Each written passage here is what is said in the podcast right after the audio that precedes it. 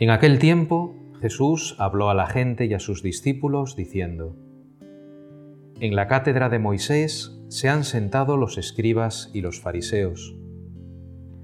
Haced y cumplid todo lo que os digan, pero no hagáis lo que ellos hacen, porque ellos dicen pero no hacen.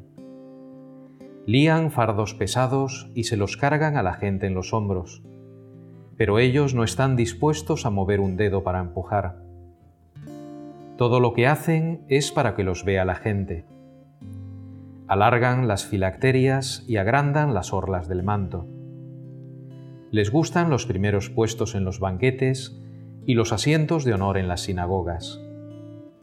Que les hagan reverencias en las plazas y que la gente los llame rabí.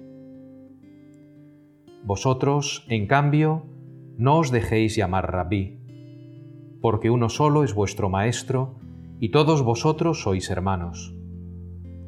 Y no llaméis Padre vuestro a nadie en la tierra, porque uno solo es vuestro Padre, el del cielo. No os dejéis llamar maestros, porque uno solo es vuestro Maestro, el Mesías.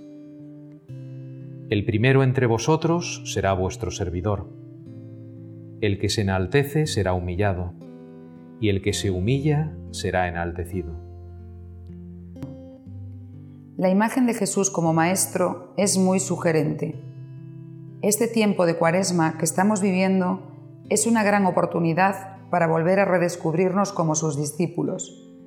En una época como la nuestra, en la que todos, tratando de enseñar a los demás, incurrimos en no pocas ambigüedades e incoherencias, el modo de enseñar del Señor resulta especialmente luminoso.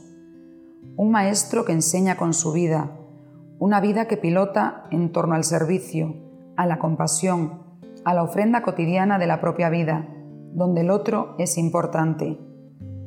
Hoy somos invitados a dejar que el Espíritu Santo desenmascare en nosotros todas las actitudes fariseas que nos habitan, que nos impulsan al afán por trepar a las cátedras del éxito, de la apariencia y del reconocimiento. Jesús nos presenta hoy como alternativa su propia cátedra. Tiene forma de cruz y en ella las lecciones que se imparten llevan el sello de la humildad y de la proexistencia. Matriculémonos una vez más en la escuela del Divino Maestro. Con él aprenderemos el sentido de la vida verdadera.